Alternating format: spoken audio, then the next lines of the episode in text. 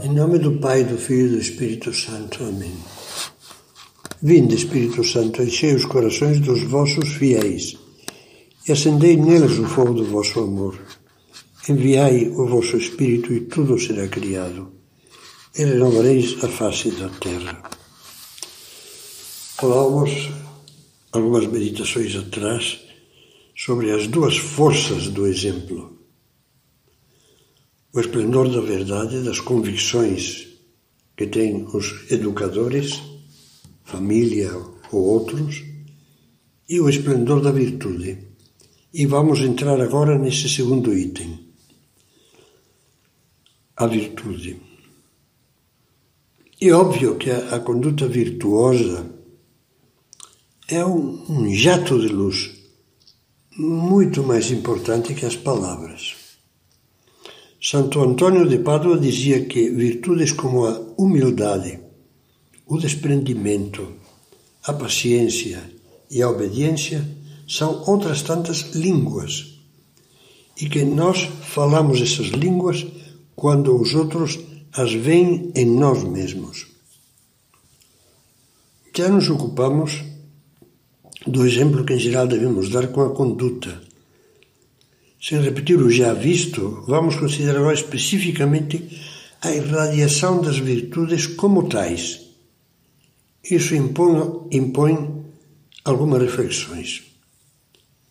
Desde já desejo advertir que neste item, neste item vou me centrar concretamente nos pais, pai e mãe.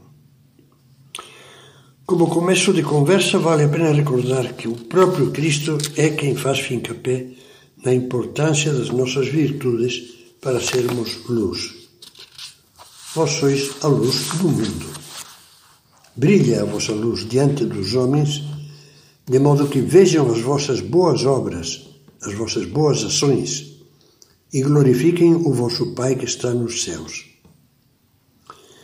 Jesus nos fala de boas ações, boas obras. E é bom ter presente que no Novo Testamento, como um eco dessas palavras de Cristo, as expressões obras da luz, frutos da luz, armas da luz, quase sempre se referem às virtudes, sobretudo nas cartas de São Paulo, quer as virtudes teologais, fé, esperança, caridade, quer as cardinais, que são as virtudes humanas, opostas aos vícios. Sobre as virtudes teologais, que são as máximas, luminárias, eh, refletiremos um pouco na, no final desta obra, que está mais destinada a pensar no exemplo das virtudes humanas. Agora vamos focalizar as virtudes humanas que é preciso que os pais possuam e pratiquem, para poderem assim inculcá-las, contagiá-las aos filhos.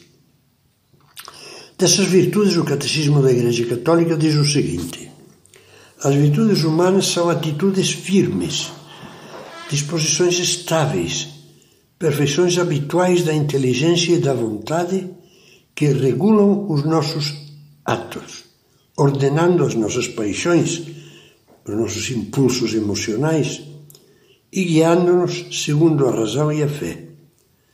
Propiciam assim facilidade, domínio e alegria para levar uma vida moralmente boa. Pessoa virtuosa é aquela que livremente pratica o bem.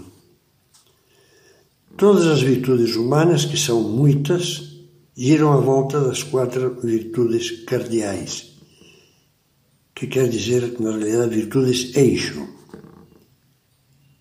Essas quatro virtudes que muitos de nós sabemos de cor: prudência, justiça, fortaleza e temperança. Um filho ganha personalidade e consistência de caráter na medida em que adquire as virtudes humanas. O Catecismo diz que essas virtudes são as que, com o auxílio de Deus, forjam o caráter e facilitam a prática do bem. Sem virtudes humanas seriamente adquiridas, os filhos crescem como um garoto doente do mal dos ossos de vidro.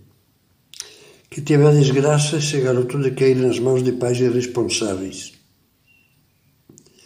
Pode estar alimentado com capricho, vestido com o bom e o melhor, educado com os melhores mestres.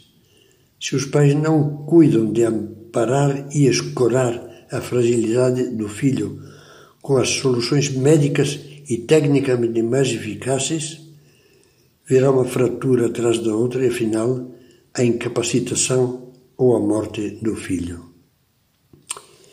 A paz, e agora vou pedir mais uma vez desculpas por ser um pouco rude. A paz, a paz que criam os filhos para que muito cedo acabem reduzidos a cacos. Claro que não desejam isso, não querem, mas agem para que isso aconteça. Dão-lhes, assim eles o julgam, o melhor possível em tudo, menos na formação moral, que é a formação do caráter e da conduta.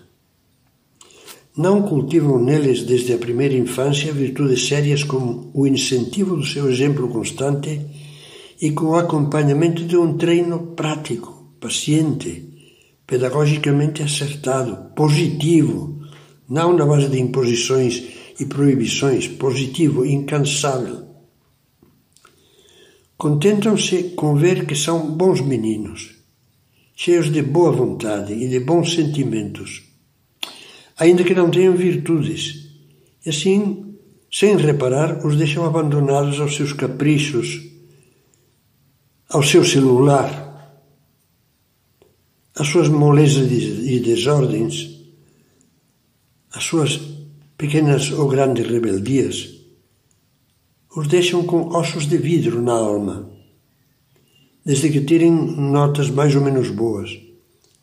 Não apanhem doenças nem vícios maiores e não criem, não criem encrencas por aí, por exemplo, gravidez precoce. Tudo bem. Não, tudo mal. Sem virtudes, a boa vontade e os bons sentimentos são como um pássaro de asa quebrada. Eu vou terminar referindo-me a uma das belas histórias de Guimarães Rosa, muito linda, que conta o fato, fala de um casal de garças alvíssimas, como ele diz, que apareciam ano após ano junto do riachinho Sirimim. Uma delas, atacada por um bicho do mato, foi achada um bom dia enroscada em folhagens e cipós com uma asa estraçalhada. Guimarães Rosa diz: durou dois dias. Poeticamente acrescenta: morreu muito branca, murchou. Meu Deus, eu não gostaria, não gostaria que isso se pudesse aplicar como epitáfio para o filho de ninguém. Mas é preciso que os pais acordem e se preparem.